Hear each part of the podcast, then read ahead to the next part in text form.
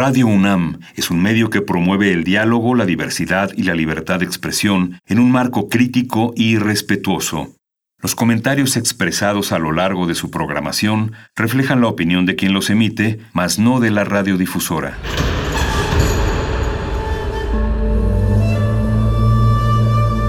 Un templo para la apreciación del ser mediante el sonido. mediante el sonido para nosotros. El sol sale durante la noche. Nuestros gritos llevan la mesura del silencio. Y el descontento está lleno de baile y risas. A todo, incluso a nosotros, nos resistimos. La universidad Ustedes y nosotros somos la Resistencia modulada.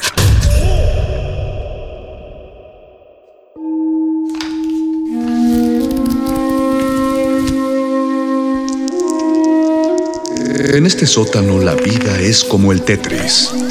Si haces algo bien, desaparece. Pero tus errores se acumularán hasta hacerte perder. Hay quien dice que la vida solo te da una oportunidad. Aquí, siempre tendremos otra vida. El Calabozo de los Vírgenes.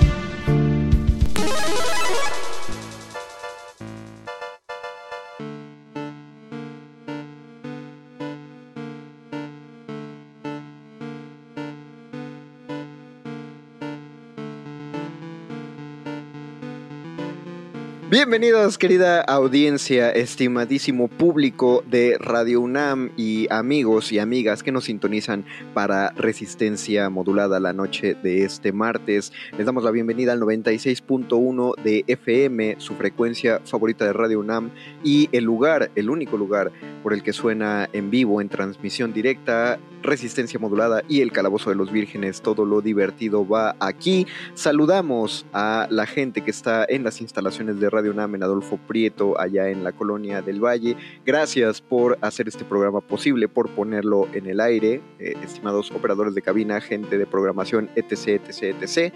Y también muchas gracias a nuestro, nuestro primer invitado permanente de la noche. Ya lo tenemos aquí eh, atado al calabozo, que es Paquito de Pablo, nuestro sanador sonoro. Muchas gracias, Paquito, bienvenido. Eh, muchas gracias, Conde. Las cadenas ya no me pesan tanto. Qué bueno, ya, chido. ya mi piel ya se secó la costra alrededor, entonces ya no me duele. Es que es la, Puedo, es la seguir, dieta. puedo seguir trabajando en, en las próximas emisiones como me dijiste. Muy, muy bien, qué bueno, qué bueno. Para eso es, funcionó el brainwash. Y es la dieta a base de garbanzo y avena la que te ayuda a soportar la- el dolor. qué, padre, que no te vayas, Paquito, por favor. No sabemos qué haría este programa si tú no lo editas. Eh, No, saludamos, no, no, yo a, feliz. Saludamos a la audiencia que nos escucha esta noche. Tenemos una misión y su misión, si desean aceptarla, es escuchar nuestra, nuestra emisión del día de hoy, que vamos a hablar acerca de espías, porque como bien hizo eh, el, favor de recordarnos a toda la producción del Calabozo de los Vírgenes, Paquito de Pablo, hoy... Es decir, hoy que ustedes lo están escuchando, no hoy que se está grabando, sino hoy que ustedes la están escuchando, es el Día Internacional de James Bond. Así es, yo no sabía que existía tal cosa. No, yo eh, tampoco. Pero bueno, fin- finalmente, eh, ah, digo, para nosotros qué mejor, nos ayuda eh, muchísimo en la calendarización de los temas de este programa, pero además se trata, pues sí, de eh, probablemente el espía más famoso del mundo. Yes. Y eso, y eso es decir un montón, porque como van a comprobar en la emisión, hay muchos espías de los cuales hablar, en el, tan solo en el terreno de la ficción, y de todos ellos hemos oído, y de todos ellos hemos sido fans, pero sí, James Bond es el espía icónico. Y, y bueno, para ello, eh, pues en esta, en esta dinámica de traer gente, eh, no me gusta decirle especializada, pero sí me gusta, porque pues sí, alguien que, tiene tanto interés en un tema se vuelve con el tiempo un especialista.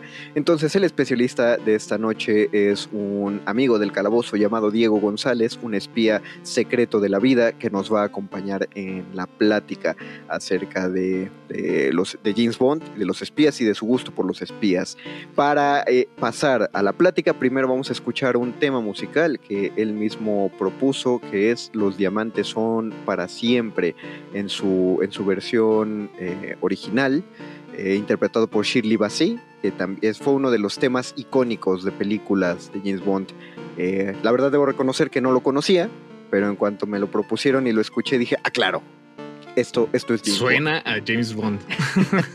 Entonces lo vamos a poner. Muchas gracias por escucharlo. Quédense aquí en el Calabozo de los Vírgenes. Todo lo ultra secreto va aquí. El Calabozo de los Vírgenes.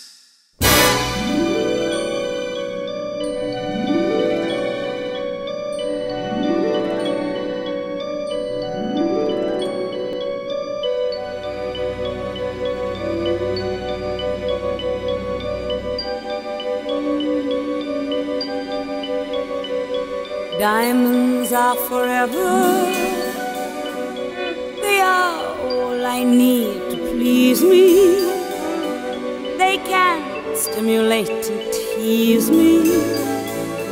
They won't leave in the night. I've no fear that they might desert me.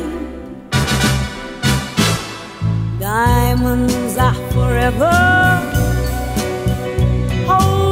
one up and then caress it. Touch it, stroke it, and undress it. I can see every part, nothing hides in the heart to hurt me. I don't need love.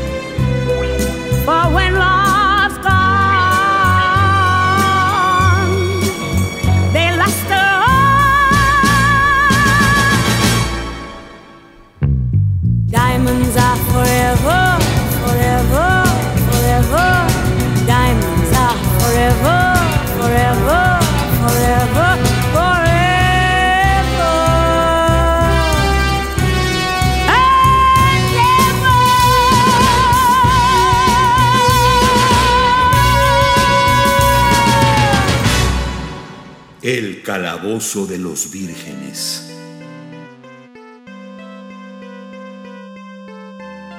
Regresamos al Calabozo de los Vírgenes. Lo que acabamos de escuchar son Los Diamantes son para siempre, Diamonds Are Forever, una canción original, en este caso un tema que fue elegido por quien ya les habíamos anticipado que iba a estar. Tenemos un agente secreto especial para esta noche. Es Diego González, a quien agradecemos muchísimo que se haya unido eh, a esta misión emergente y ultra secreta. Bienvenido, Diego, bienvenido al calabozo. ¿Cómo te sientes?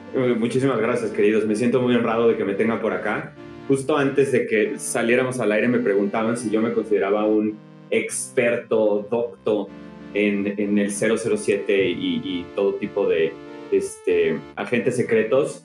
No, pero no obstante soy un, soy un, un amateur muy entusiasta.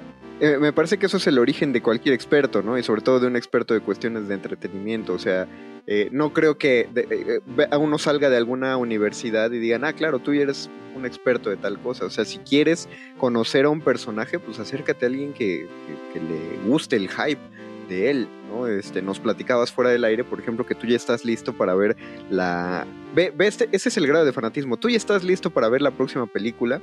Y en mi caso yo sabía que iba a haber otra, pero no sabía que ya era ya... eh, Que ya está ma- a la vuelta de la mañana. esquina. Exacto, que ya, ya va a estrenar. Digo, la verdad, creo que lo que sí hemos perdido un poco, eh, al menos por lo que hace al canon de, de James Bond, eh, es, es en títulos de las películas, ¿no? Entonces, como que los títulos ya parece ser que son como iteraciones y variaciones del mismo título, ¿no? Tomorrow Never Dies, este, digo, alguna combinación con la palabra muerte y alguna como conjugación del tiempo, ¿no? Entonces, la nueva película este, se llama No Time to Die, este, un nombre muy genérico para película de James Bond. Sin tiempo para morir. Correcto. Este, siempre, sí, siempre me ha, me ha parecido que tienen que, que como que los titulillos encierran como ahí una medio travesura este, ahí que alude como a, a, a- a cómo James Bond desafía tiempo, muerte. Pues co- con las historias más violentas, ¿no? Digo, porque eh, algo que, que creo que vale la pena mencionar es que los espías del mundo real tal vez son, digo, son personas en realidad haciendo cosas muy cotidianas, compartiendo un poco de información debajo de la mesa. Tal vez sí hay unos, unos cuantos espías, agentes secretos que, que, que en- le entran a, a estas cosas como del asesinato y de eh, gadgets eh, maravillosos, hipertecnológicos.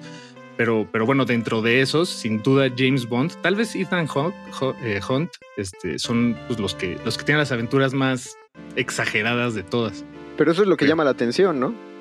Sí, exacto. No, claro, creo, creo que tocas un punto muy, muy, muy interesante, ¿no? O sea, sí, yo supongo que desde que se terminó la Guerra Fría, pues los, un, un- espía se parece mucho más a un burócrata que, que a un héroe de, de- las persecuciones en coche en ciudades este, italianas o en la estepa rusa, ¿verdad? Pero sí, no, definitivamente yo me supongo que el, el espía de hoy en día es un, como dirían los gringos, un pencil pusher, cualquier tipo de burócrata de, de pues con un, con un alto este, nivel de, de security clearance, ¿no?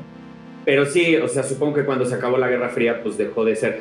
Aunque hay algunos, este, pues muy siniestras excepciones, pues con, con, con toda esta campaña un poco de terror y de vendetta y venganza que encabezado Vladi- Vladimir Putin con sus, con los con disidentes rusos, ¿no? No sé si recuerdan hace, hace eh, pocos años, este, de los asesinatos en, en Londres, de los disidentes rusos con este agente, con este veneno que se llama polonio. Ah, no, no, no, no me suena eh, ese, ese caso. Este, no, no, no, sí, un- o sea, fue una, fue una cosa realmente este, horrenda. Eh, alguna, una serie de disidentes, digo, y aquí por supuesto que, claro que invito a su más, este, menos ignorante que yo auditorio a corregirme cualquier, cualquier imprecisión histórica, pero mm, existió, existió hace algunos años un ex este, agente de la, de- la KGB, eh, que como ustedes saben es la policía secreta rusa durante muchas décadas, que actualmente se convirtió, cambió su acrónimo y se convirtió en el FSB, que es la, la- KGB nue- nueva. Eh, y a principios de los 2000, un ex agente del FSB llamado Alexander Litvi- Litvinenko, no sé si desertó o fue disidente en alguna medida y emigró, este, bueno, más que mi, mi- o sea, se fue de refugiado a Occidente, a Londres, y lo eh, atacaron con una, con una gente que se llama, con un veneno muy letal que se llama polonio. Este, el polonio es una, una es un, un- eh, producto, un byproduct de cualquier tipo de materiales radioactivos y se murió por, por envenenamiento, de, por, por síndrome agudo de- de envenenamiento por radiación. Y, y ese es el sello del asesinato de la- de- de- del FSB este, de, Putin y del FSB moderno. Y, y esto ha pasado en diferentes ocasiones. Lo que estoy buscando es, eh, tengo que advertirle a la audiencia que tengan cuidado al googlear Polonio, como yo, porque hay, hay fotos de este señor Litvinenko y, y no, no, es, no, No, está bueno, padre y ver más- y, o sea, el, el- el- y el envenenamiento quizás más destacado de todos, también eh, atribuido este, por la prensa internacional y por organizaciones este, de la sociedad civil, etcétera, al gobierno de Putin, pues fue el envenenamiento de su, de su gran rival político actual, que es este Alexei Navalny, ¿no? Claro, y ese, ese también fue como muy sonado, pero, pero él no murió, ¿sí? ¿O No, no, no, no, no, lo, lo se deformó. se logró. Sí, no, lo logró, logró, o sea, fue milagrosamente se recuperó. Este, pero a, Na- a Navalny, si no mal recuerdo, y eso también habría que, que, que fact-chequearlo, lo envenenaron en, una, en, un, eh, en un avión. O sea, el Wow. Navalny estaba exiliado y creo que en el estira y afloje de si regresaba a Rusia, este, igualmente lo, lo envenenaron con polonio. Entonces, este, sí, Es- y digo, y, es- este- ¿y quiénes, ¿y quiénes son la gente que lleva a cabo pues estos, estas, estas, arti- eh, estas artimañas este, en nombre del gobierno de Putin? Pues agentes secretos, espías de la FSB desplegados en ciudades occidentales del mundo. Mira, es curioso, lo que nos estás diciendo son, pues son datos muy terribles y mañosos si lo vemos en cuestión de política internacional eh, o de política en sí, pues son, son actos que no deberían verse en, los términos de ningún gobernante, pero cuando lo traspasamos al, si lo vemos como desde el punto de vista de la ficción, creo que eso es lo que nos resulta tan atractivo tanto de, de- de los espías en general, ¿no? Y de los combates políticos, porque es, eh, creo yo que es lo que llama la atención del, del espía. A diferencia del soldado, del, del agente, eh, no del agente secreto, sino del agente, que son como más de, si lo pusiéramos en términos de películas, son más de explosiones. Eh, los agentes secretos, los espías, son, son muy de subterfugio, son muy de no darte cuenta. Y lo que quería plantear era que eh, como dice, eh, dicen eso, ¿no? De, después de la Guerra Fría no sabemos si, si los espías siguen existiendo más que como burócratas, pero me parece que si están haciendo bien su trabajo, pues no nos enteramos ¿no? de qué, qué tal que en, en este momento en el mundo está ocurriendo una persecución de ese tipo y no lo sabemos porque lo está ocultando alguna agencia de, de inteligencia. Digo, no lo estoy diciendo, no lo estoy diciendo como paranoico, sino como qué interesante es. Eh, de hecho, o sea, si, si ingresamos ahorita cualquier persona al sitio web de la CIA, cia.org diagonal careers o carreras, eh, ahí puede uno eh, aplicar a, distintas áreas de, de, pues de esta área, digo, de este branch gubernamental de, de Estados Unidos.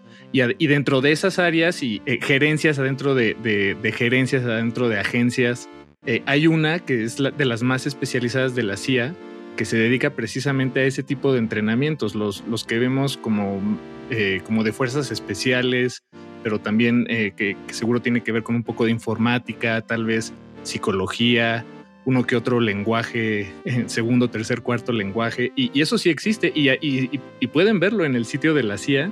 Digo, seguro aplicar es una, este, no cualquiera puede hacerlo, ¿no? Se requiere... ¿Qué, querrá una persona, qué buscará una persona que, que decide volverse espía? ¿Es algo que, que se decide o es algo que, que, pues las circunstancias de la vida orillan a- al individuo a esas... eh, Mira, yo creo que yo creo que actualmente como sucede es pues al final te vuelves un tipo muy destacado en algún ámbito, en análisis de datos o en alguna ciencia forense o eres un matemático destacado.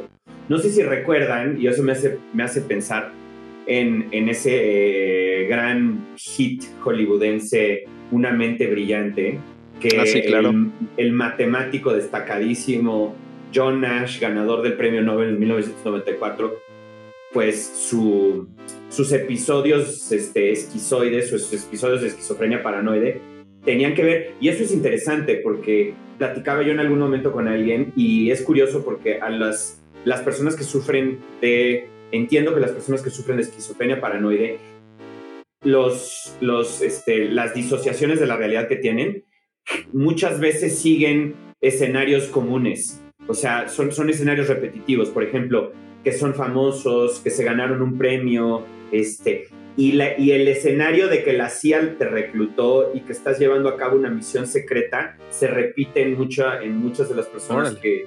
Ajá, y en el caso de John Nash, pues no, no, no era muy lejos de la realidad, porque entiendo que John Nash trabajaba en un, en un laboratorio importante, como matemático muy avanzado que era, que se llamaba el Wheeler Lab en California, donde sí, donde había habido reclutamientos de, de las agencias secretas, ¿no? Pues, también ahí tenía, te- también ahí tenía que ver con que pues, era un momento donde había una guerra y pues donde era importante este, eh, reclutar a matemáticos, a personas que tuvieran habilidades para resolver códigos este, y criptogramas y etcétera, para decodificar este, mensajes del enemigo, etcétera. Quizás alguna vez se acercaron a John Nash a, tratar, a, que ayudara a la CIA, etcétera, pero pues bueno, ya lo que, lo que pues ya fueron partes de su imaginación. Yo supongo que antes, pues quizás sucedía como que un agente te, llegaba contigo este, porque tenías una, unas habilidades concretas y hasta en el argot de, pues, de las películas de, de, de espías siempre dicen develop an asset, ¿no? O sea, cuando se refieren a un, a un contacto o a alguien que puede, que puede sumarse al, al esfuerzo de alguna agencia de inteligencia. Ajá, vamos a desarrollar ese activo, ¿no?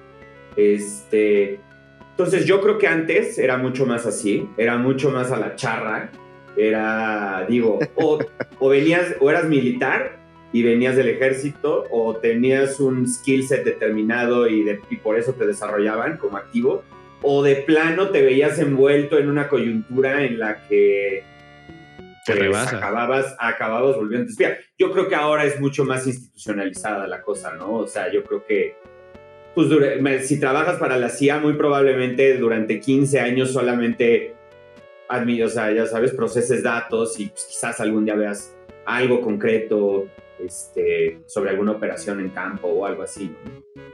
Creo que lo que ahora llama la atención más bien son los espías informáticos, o creo que son los más popularizados, ¿no? Eh, Claro. Ahí están los espías ahora. Definitivamente. Y que además no necesariamente es una persona, ¿no? Tal, tal, también puede ser una inteligencia artificial, una gran, gran base de datos, un Excel in- eh, infinito. Este, No, pero necesitas, necesitas un analista, un analista de datos humano. Bueno, tal vez hay personas a las que sí están viendo particularmente. Eh, te estoy viendo a ti, Mario. Particularmente, sí, alguien que puede resultarle incómodo si pensamos el, el que son espionajes de, de gobierno. Creo que eso es lo más sorprendente de este tema, que si nosotros lo estamos hablando desde el punto de vista de la ficción, pero no estamos hablando de, de- ninjas, ¿no? Por ejemplo, que sí fue una figura existente, eh, probablemente ya muy trastocada por la ficción, pero ahora sabemos que pues, los espías son personas reales. No solo lo fueron, sino que lo siguen siendo. Y los ninjas sí fueron espías. Sí, los ninjas fueron una forma de, espiona- de espionaje medieval, o sea, de infiltración, cuando no había cables para obtener la información de alguien, no podías intervenir una llamada, necesitabas a alguien que se metiera a un palacio y escuchara una conversación, o, o robara unos planes de guerra. Y, y había especialidades eh, variadas, o sea, estaban los, eh, los que se especializaban en, en huir, por ejemplo. O sea, bueno, era, tiene un nombre esa práctica, los ninjas que huyen, o los que se esconden, o los que... o los que asesinan. re- o los que asesinan, o los que recaudan información. Yo quiero saber, en el caso de, de Diego, qué fue lo que, lo que vio de la primera vez que vio un James Bond, qué fue lo que lo atrapó como para que, sin darse cuenta, empezara a seguir la- las historias de James Bond y, y qué fue lo que le cautivó. Digo, lo espero para ver si eh, alguien empieza a compartir este gusto, que probablemente no, no lo tenga todavía. No, pues yo creo que, digo, claramente lo que me... O sea, digo, tengo una historia bastante... eh, bastante pop al respecto. Eh, la verdad es que GoldenEye, la película de James Bond, salió en 1995, es decir, cuando yo tenía 8 años, con un flamante nuevo James Bond que era Pierce Brosnan, con una de las tramas este, y de las entregas de James Bond que a mí me parecen más completas, más extraordinarias. Eh, y bueno, ver esa película a mí me encadenó al canon este, de James Bond, pero inmediatamente digo, Pierce Brosnan es este, magnetizante. eh, es, es, o sea, hay un, la verdad es que hay un cast en esa película bastante chingón. Este, disculpen la palabra. No sé si recuerdan a una femme fatal, mujer asesina, este, nacional rusa llamada Senia Onatop, que mataba a sus víctimas haciéndoles una especie de mecanismo de boa constrictor con las piernas. Entonces Sí. eso también me parecía entre, entre vagamente sexual y impresionante. Eh, entonces, pues nada, GoldenEye para mí fue, este, puta, me tuvo eh, inmediatamente.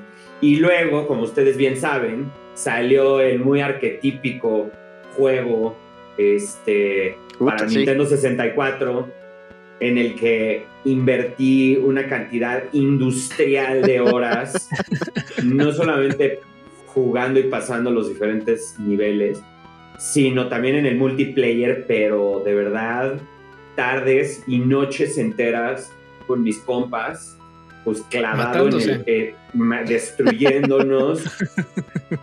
Ajá, este, masacrándonos, eh, conectados al, al, al juego de Nintendo 64. Entonces, pues después de eso ya fue imposible para mí parar. No, Y aparte, luego- eh, Go- GoldenEye es adelante. reconocido como un, como un renovador del, del shooter, del first person shooter. O sea, claro, el, el- el género ya llevaba varios años añejándose desde, desde sí. Doom. Pero Claro. con, con la entrada de GoldenEye que le meten la cuestión de misiones, ya no está solo disparando por disparar, sino tienes que hacer algo en específico en el juego. O sea, solo volvió. Por algo también tuvo su remake para Wii. Que lo curioso es que en Wii ya el, el James Bond ya es Daniel Craig. No, en, Ah, sí, sí, todavía en, el- órale. en la portada del juego de 64 es Pierce Brosnan, pero No, ya claro, para Wii, supuesto.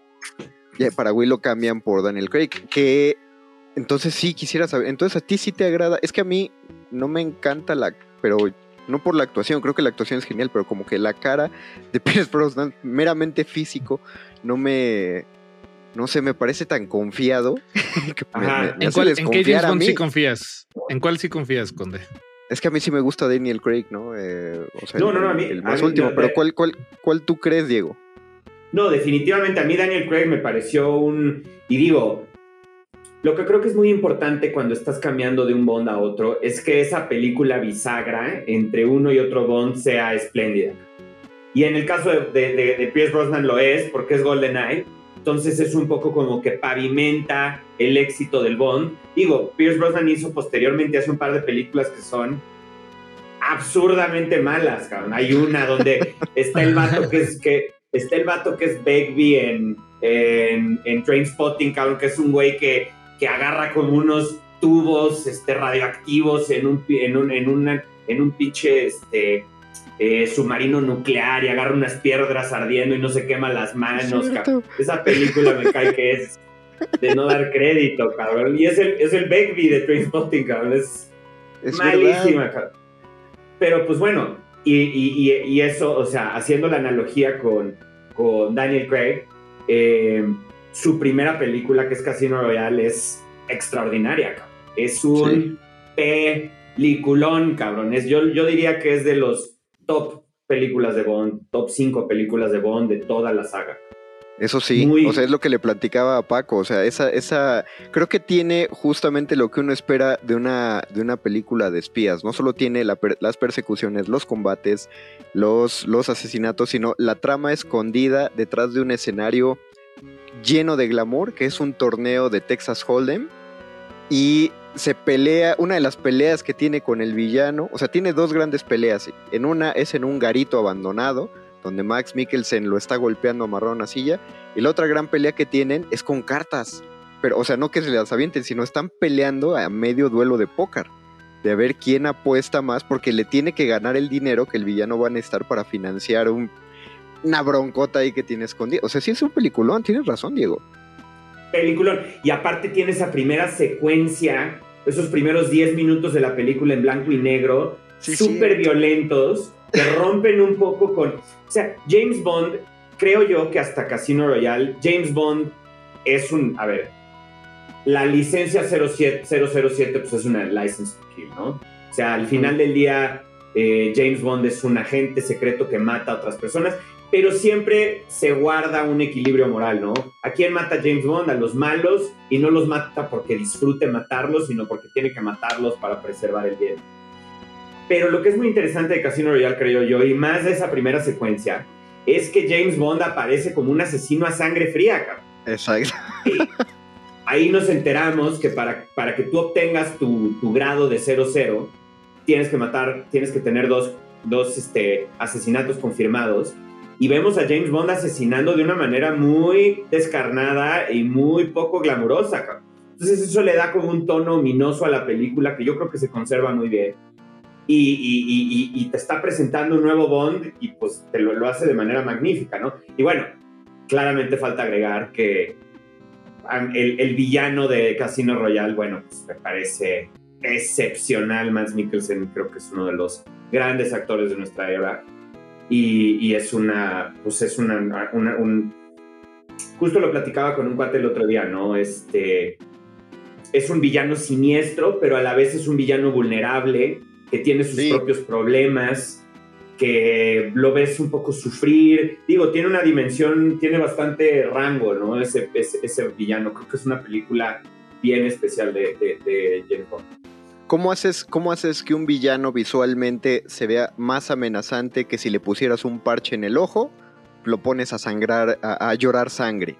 ¿no? Y aparte esto que dices de la vulnerabilidad, claro, porque él llora sangre en los puntos en que está más tenso, no cuando está enojado, no cuando sale de la nada, sino cuando está, está a punto de pasarle algo.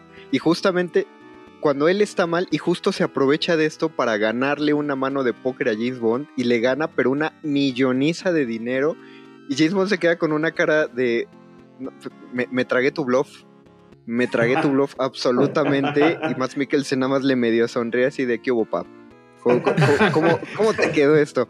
Pero e, es, es muy curioso lo que, lo que menciona. Sí, Daniel Craig a mí me convenció, pero sí fue muy distinto de Sean Connery era este sujeto de la sonrisa muy elegante. Pierce Brosnan también, o sea, eran, eran sonrientes, eran unos James Bonds alegres y así era su seducción. Pero Daniel Craig creo que pasa, pasan fácil 60 minutos de película y no lo ves cambiar su gesto serio, hasta enojado. Y, pues, ¿qué- Un qué- super gandalla, cabrón. Exacto, y aparte de eso, es, es, es, pues es ojete, es de este James Bond. Entonces dice, ¿cómo, cómo él va a ser el. Sí, sí, claro. ¿Cómo va a ser este el, el tipo seductor de esta película? No, no, no, Híjole, totalmente, muchachos, yo- totalmente. Yo con el James Bond que me quedo, la verdad, digo, todos estos son, son muy buenos y no to- todos los James, bueno, no todos los James Bonds, pero digamos los principales, los, los que todos recordamos, cada uno de ellos tiene una buena película, por lo menos ahí en sus brazos. Pero yo me quedo con las de Michael Moore. Dije Michael Moore, ¿verdad? Sí, no. Las de Roger Moore. Que Wow. creo que están situadas en un periodo del- de la producción cinematográfica eh, que, que, bueno, a mí me encanta. Creo que ya están un poco más avanzadas, por ejemplo, que, pues, que las primeras películas de, de- de James Bond, pero están situadas todavía en los 70, no están ya revestidas con efectos especiales que, que, bueno, a mí no, no, no les hago el feo para nada, pero no sé, además los villanos como el, el hombre de la pistola dorada o el doctor Octopussy, pues creo que son este, eh, arquetípicos esos villanos que, que además, si recuerdo bien, no me acuerdo cuál de los dos o si ambos, pero el hombre de la pistola dorada vivía Mm. en una isla, este, con, o sea, con su base claro. llena de villanos, eh, como isla mansión villana, y todo eso salió de ahí. Bueno, o de las novelas, la verdad no, no sé cuál es el origen, origen, eh, pero por lo menos para mí así fue, viendo todas esas películas. Claro, ahí surge la figura de si hay un archivillano, tiene su propia isla, ¿no? Un, un villano icónico malvado tiene su propia nación, que es una isla perdida, casi siempre en el Caribe, porque muchas tienen un volcán. Y, Y además tiene y- secuaces en nómina. Bueno, imagínate la, la operación de, de, cuánta gente, ¿Cuánto dinero genera? cuánto dinero, contadores. Y ahora, y ahora que estaba dando un Wikipediazo, ¿saben qué, muchachos? Estoy viendo que el mismo director de GoldenEye dirigió Casino Royale, son sus dos películas. Fíjate. Ah, pues con razón. Sí, ¿no? No sabía. Martin Campbell, dices. Martin Campbell. Órale, sí, Sí, esa- sí, sí. ese no lo, no lo topaba. Que, que también sí eh, es curioso porque si empiezas a googlear eh, James Bond, te empiezan a salir otras historias de espionaje que ya había dejado como atrás. Y hay una muy clásica que se llama El Santo, The Saint, Claro, le hicieron un- claro, claro, le hicieron claro, con un Val- remake. Con Val Kilmer. con Val Kilmer, que para mí es buena película. Y no sé por qué no recuerdan más esa película de Val No, Kilmer. yo, yo sí la, yo la recuerdo perfectamente, Claro. The Saint, un, un- un grandísimo maestro del disfraz. Exacto, es eso. Se llama El Santo, Paquito y audiencia, porque él se inventa personajes de los que se disfraza, pero todos sus personajes tienen nombres de santos. Y Sí, siempre cierto, que se es presenta dice, me llamo tal por santo tal, que era el santo de tales cosas. Pero ese, ah, o sea, Val Kilmer se avienta una señora actuación en esa película porque cada uno de sus personajes sí es muy distinto. De pronto lo ves con cabello largo, de pronto con sus lentes de intelectual, de pronto como todo bobo. Eh, sí se disfraza de muchas cosas y aparte está padre la trama porque están buscando la fórmula de la fusión en frío. O sea, Claro. está buenísima. Qué, qué- qué chido que sí Claro. lo ubicas, Diego. No, por supuesto. No, no, no, claro. O sea, yo, yo, yo era bastante fanático de Val Kilmer en su, en su época. Este, Cuando, cuando era Batman también. Cuando, sí, efectivamente. No, y, y- y yo tenía la, tenía la, la ilusión de que en, en esta charla platicáramos de otro, digo, y ahorita para ahorita cer- cerramos con, con James Bond porque claramente hay mucho más que decir, pero también este, platicar con su auditorio, este, por si existen por ahí algunos espionaje filos, este, pues que existe otro gran autor de, de- de- de novelas de espías, eh, que él mismo fue un espía y posteriormente se convirtió en un autor de novelas de espías No. y cuyas novelas se han llevado con mucho éxito a la pantalla grande, que es nada más y nada menos que John Le Carré. Oh, Este- yo pensé que iba a decir Roald Dahl, que, que Eh, también fue espía, perdón. eh, no, por ¿a cierto. poco? O sea, Sí, yo sí, creí sí. que estabas haciendo un chiste, Paco. No, sí, espió, espió a Estados Unidos para eh, Inglaterra durante la Segunda Guerra Mundial en algún ¿Es verdad? momento. Vaya. ¿Qué, qué- qué escribió John Le Carré, Diego? No, pues esto, o sea, digo, hay grandes y ahí sí, le- ahí ahí sí les hago una, una serie de sugerencias que, que, bueno, que yo he disfrutado muchísimo. Eh, tiene una novela que a mí me parece extraordinaria, que se llama El espía que regresó del frío, The. Spy Who Came Back from the Cold. Este, un espía que se repatria a- al Reino Unido después de una, de una, pues de una captura, de, de- estar en cautiverio un largo tiempo en la Unión Soviética. Digo, creo que, y ahí para hacer un pequeño este, paréntesis un poco siniestro, cuando eso, cuando eso le sucedía a espías o a, o a miembros del- de los servicios de inteligencia nazi, este, o, de, o de los propios, o, o- o los propios miembros del, del- de la comunidad de inteligencia soviética, cuando regresaban a sus este, respectivos países, eran las más de las veces ejecutados. O sea, Sí, claro. no, no se tomaba el riesgo o se asumía que se, se, se- se trataba de lo que los gringos llaman sleeper agents o dobles agentes, ¿no? O sea, no un, un- el, aparato nazi o el aparato soviético ya no podía confiar en un miembro de, de en un espía que había estado cinco años cau- cautivo en, en Occidente. ¿Qué es lo Eh, que le pasó a Ethan Hunt, por ejemplo? Por Como tres veces. Sí, sí, sí, sí.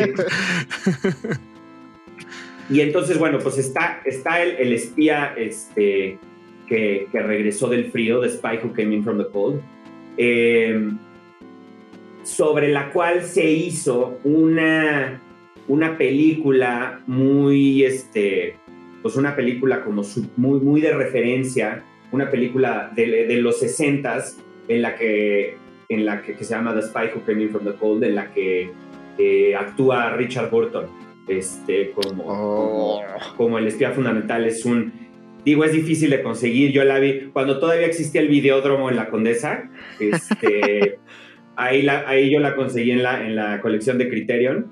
Este, pero esa es maravillosa. Luego, hace poquito eh, salió o sea, se, se hizo la película maravillosa con Gary, con Gary Oldman y todos los actores ingleses, este, que se llama eh, Tinker Tailor Soldier Spy.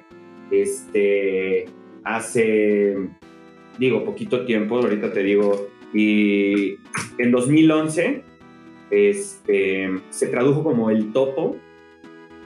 Ah, sí, sí, sí. sí. Tinker Tailor Soldier Spy, la protagoniza Gary Oldman con todos los, con todos los actores ingleses chingones. Este, Mark Strong, John Hurt, Tom Hardy, Colin Firth, Cumberbatch.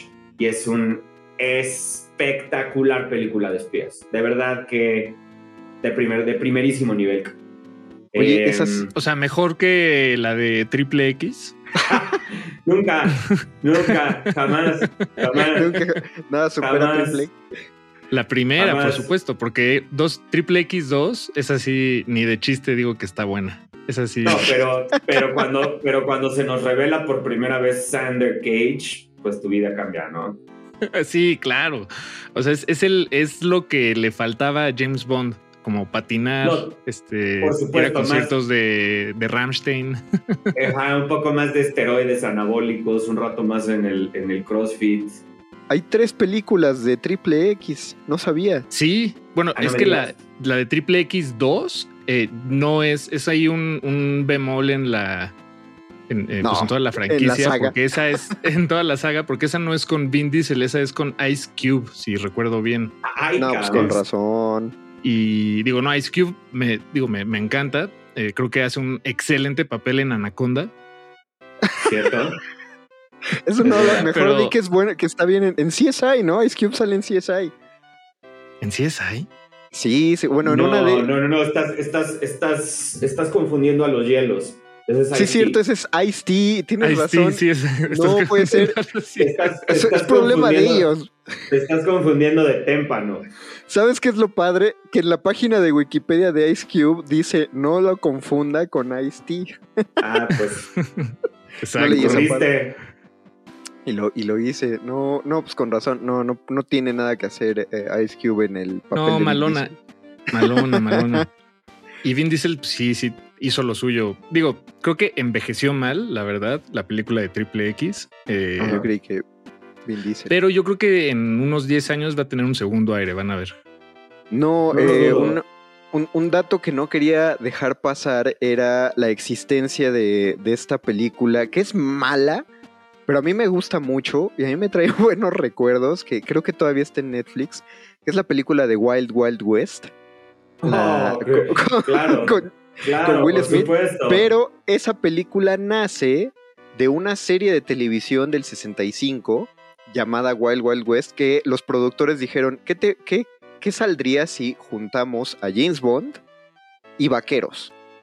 Y entonces hacen una, hacen una serie de, de espionaje, pero con, con dispositivos. O sea, este es un mundo tipo Westworld, donde hay, es un, es un salvaje oeste con ciertas mejoras tecnológicas. Y entonces eh, el, el- el personaje principal, Jim West, es un espía, pero vaquero, pero tiene dispositivos, pero es el viejo oeste, pero hay duelos de pistolas y hay caballos, pero hay gadgets.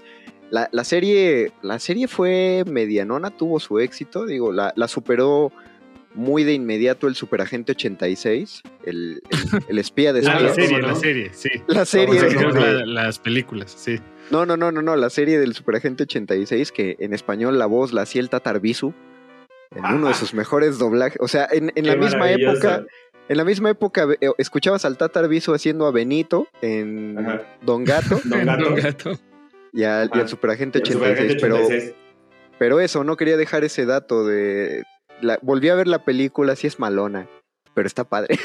o sea, a mí me divierte la de igual. No, yo, yo hace poco no volví a ver la película, pero vi porque eh, como un hombre renacentista que es Will Smith, no solamente actuó en la película, sino que también rapeó el tema de la película. ¡Ah, claro. sí Y el tema que rapea de la película, no sé si recuerdan, lo rapea con un, con un gran hito de los noventas llamado Cisco. No sé si recuerdan a- No. al intérprete de la canción de la tanga De, o de la tanga, claro. Entonces, No. el tema, el tema original de Wild Wild West lo interpretan este, un grupo de, de muchachos, este, entre los que destacan Will Smith y Cisco. Eh, y bueno, pues, quisieran ustedes este, deleitar a su auditorio con, con el tema de Wild Wild West. Por supuesto que sí. Ah, eso Por la supuesto que verdad, sí. es un, la verdad es un temazo, eh, es un temón, te pone a bailar, te pone a mover el esqueleto y te pone muy contento. Yo, yo tengo que decir, sí, para. yo- bueno, a la audiencia no le importa, pero sí lo tengo que decir. O sea, Tantemón fue una de las canciones que bailó mi hermana en sus 15 años.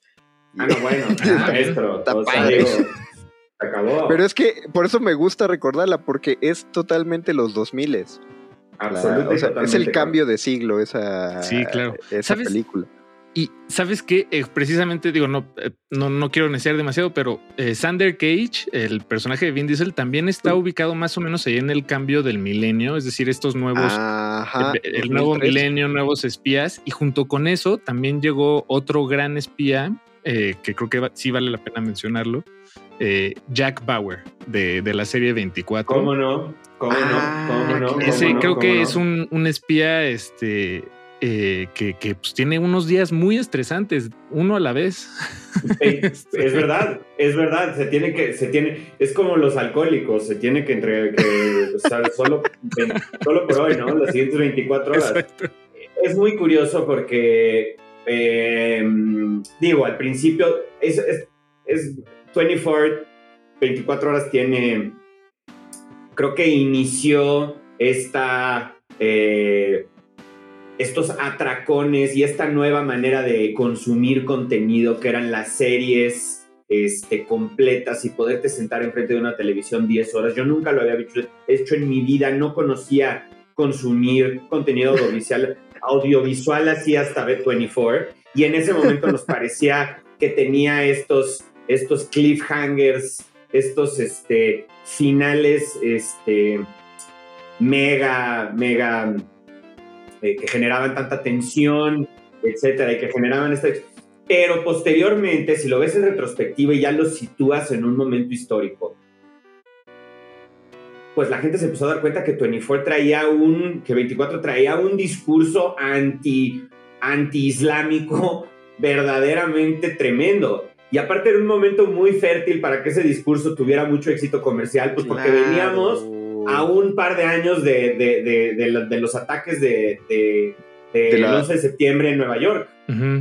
No sé si recuerdan, pero la, la trama de cada capítulo de 24 era, había un árabe malo y había que matarlo. cabrón. Claro. Sí, Eso sí, era- sí, O sea, sí. ese- como, como todas las, o sea, y, y en todas las películas de espía de los 90, los malos eran rusos. Exactamente, rusos, alemanes, etcétera. Pero aquí se inauguró un poco el árabe malo y el, el arquetipo del terrorista. Claro. Y bueno, pues por primera vez no era, no era que vieras este duro de matar un rato y vieras un maloso este, del ex bloque soviético o ruso un par de horas, sino que tenías 25 horas de que te estuvieran este, Claro, claro. machacando con el discurso de que los árabes son unos tipos malos que están conspirando todo el tiempo para derribar el imperio, ¿no? El, el- el imperio que debemos ver como bueno. No, sí, más. pero bueno, claro, Sí, claro, que- claro. que- Sí, al imperio de, de Dios. un imperio que, sí. eh, que además contrata a personas precisamente como Jack Bauer. Que, no, Un homicida, un homicida en serie como... exactamente. que creo que es que creo que aparte marca mucho la pauta de esto que dijiste que Jack Bauer tiene días muy estresantes. O sea, creo que es una también es la marca del espía, ¿no? O sea, cualquier película que vemos de ese tipo, eh, el de eh, James Bourne se llama, el de la supremacía Bourne, o sea, Ah, Bourne. Sí, Jason, Jason, no, Jason Jason Bourne. Jason Bourne, gracias. Eh, John Wick, Claro. bueno, John Wick es un asesino, no un espía. Sí, pero- sí es asesino. Eh, el, ¿Cómo se llama el personaje de, de Tom Cruise en Misión Imposible? Ethan Ah, Hunt. Claro, Ethan claro, Hunt. exactamente. O sea, todos ellos es de, oye, este, este muchacho no se, no se ha parado ni al baño. No lo hemos visto comer. Probablemente duerme en los aviones, pero no ha ido al baño.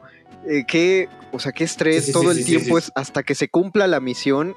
Pero es parte como de la figura del espía, ¿no? Puede soportar toda clase de castigos físicos y psicológicos porque está entrenado para eso, porque una vez que se acabe esta misión, que a lo mucho va a durar que cuatro días, después de estos cuatro días le van a pagar una milloniza y va a poder estar un mes en. Bueno, paz. de eso, de eso nunca hablan las películas de, de eh, cuánto de la les pagan a situación los financiera agentes. de sí, los, exactamente. de los agentes, ¿no? No te queda realmente claro que, cu- cuál es, cuál es este, su, Tú su- su intuyes ingreso que les- anual, Tú intuyes que les pagan un chorro porque dices, oye, son muchas dificultades, ¿no?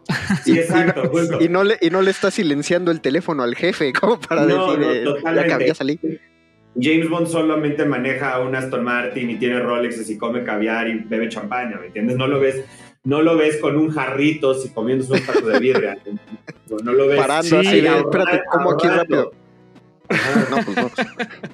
Sí, Incluso sí. Los Ángeles de Charlie también manejan, manejaban, ¿no? Eh, eh, cierta, Ah, eh, cierto glamour claro. o cierta eh, como alta sociedad, entre comillas, ahí, pero, pero eh, bueno, así lo recuerdo. No, No, si era una, si era una alta sociedad, si piensas que la serie. ¿De, cua- de cuándo es Los Ángeles de Charlie? De los 80, ¿no?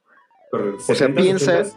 De 70s, 80s, y para los 70s, 80s, que te comunicaras con tu jefe por llamada. O sea, por, por- por una llamada en altavoz. Con- Eso con era Charlie. glamour, mano. Te refieres Con a Charlie. Charlie. Exactamente, o sea, de buenos días, Ángeles, buenos días, Charlie. Y era la radio sí. en llamada en altavoz. Sí, sí, sí, Eso sí, era sí, sí. glamour. No, O sea, Sí, sí, sí, sí.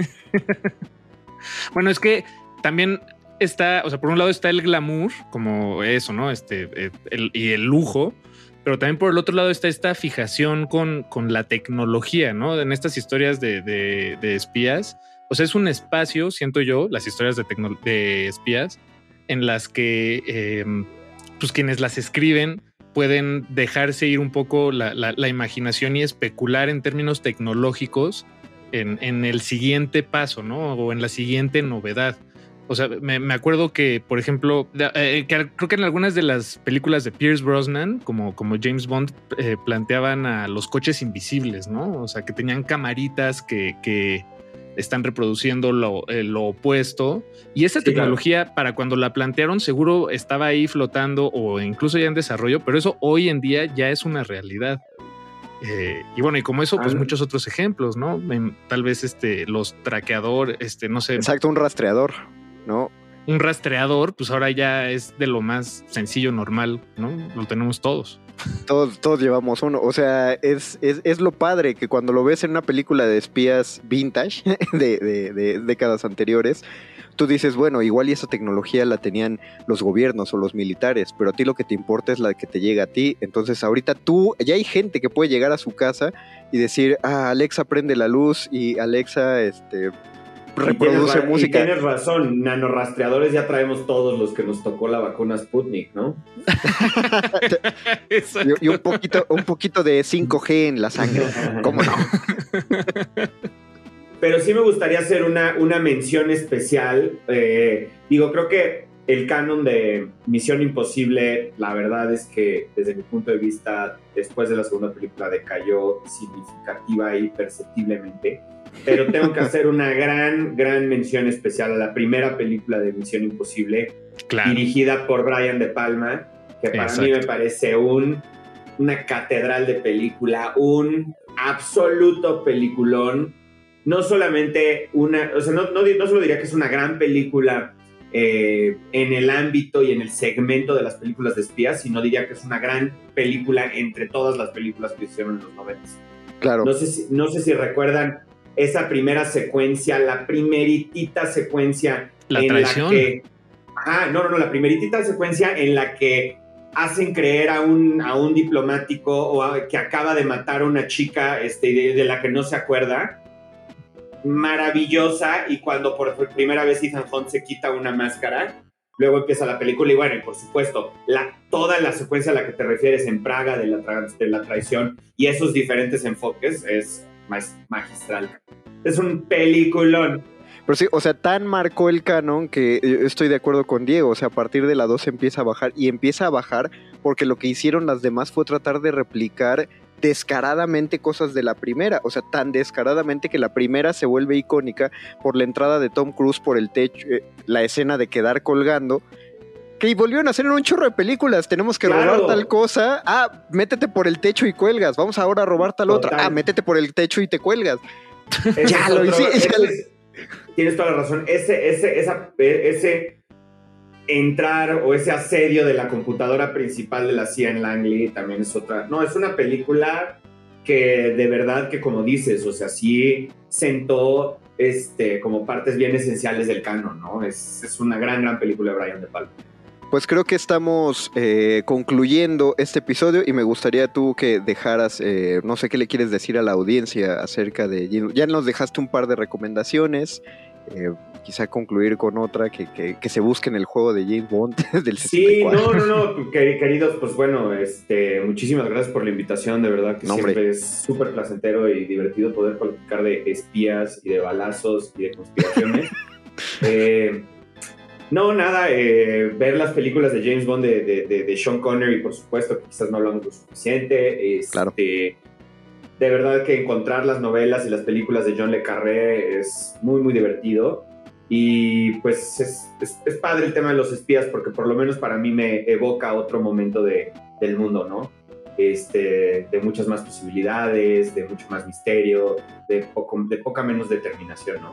Entonces, pues lo disfruté mucho, queridos. Muchísimas gracias por la invitación. Muchas, Gracias muchas gracias a, a Diego González. Nosotros pues nos vamos a despedir con la canción que él propuso, el, el rap, este, este tema rapeo de... Que sí está padre, sí está pa- Yo lo voy a disfrutar Sí, sí mucho. está padre. Wild Wild West de, de Will Smith.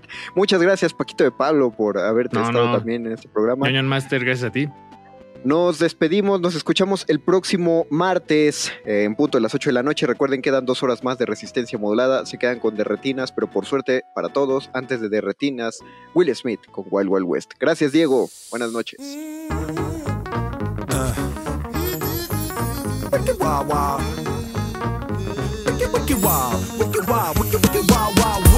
Jim West, Desperado, Rough. No, you don't want nada. None of this. Six gunning this, brother running this. Buffalo Soldier. Look, it's like I told you.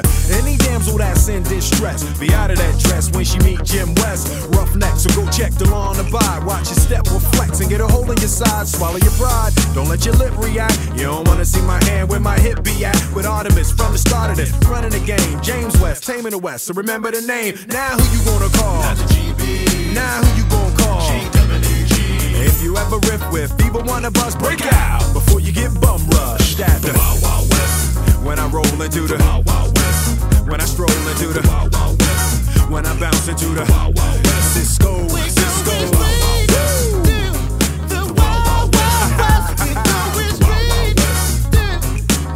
Now, now, now, now, once upon a time in the West, madman lost his damn mind in the West. Loveless, kidnapper down, nothing less. Now I must put his behind to the test. Then through the shadows, in the saddle, ready for battle. Bring all your poison, here come the poison. Behind my back, all riffing you did, front and center.